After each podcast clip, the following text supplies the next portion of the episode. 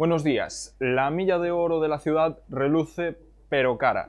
El paseo mantiene su dinamismo comercial con entradas y salidas de firmas, mientras que otras zonas de Ourense ven estancada la renovación de los locales sin actividad.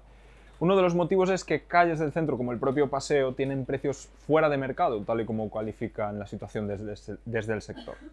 Este es uno de los temas en los que profundizamos en el periódico de hoy, pero también tratamos asuntos como el acuerdo de investidura suscrito por el Bloque Nacionalista Galego y el Partido Socialista. Concretamente, los beneficios que atraerá a la provincia este acuerdo.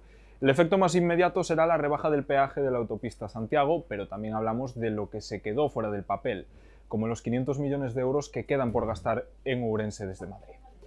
Estamos pendientes además de la llegada de la borrasca Domingos después del paso de Ciarán.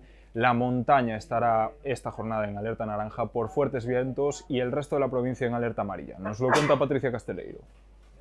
La borrasca Domingos llegó hoy a la provincia y va a poner en alerta naranja a la zona de Valdeorras por vientos que podrían superar los 100 km por hora. Ya se vivió un episodio semejante el pasado jueves, cuando en Carballé de Valdeorras se alcanzaron los 160 km por hora.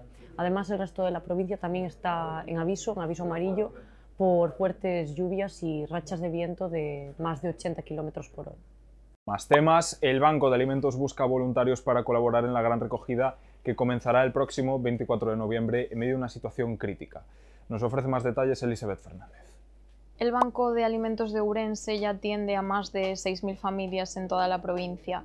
Queda poco para la gran campaña de este organismo, que es la, gran recogida de alimentos que se celebrará del 24 al 25 de noviembre. Por el momento urgen voluntarios, pero también donaciones en el almacén, que a veces se queda vacío de ciertos alimentos básicos como la leche o el aceite.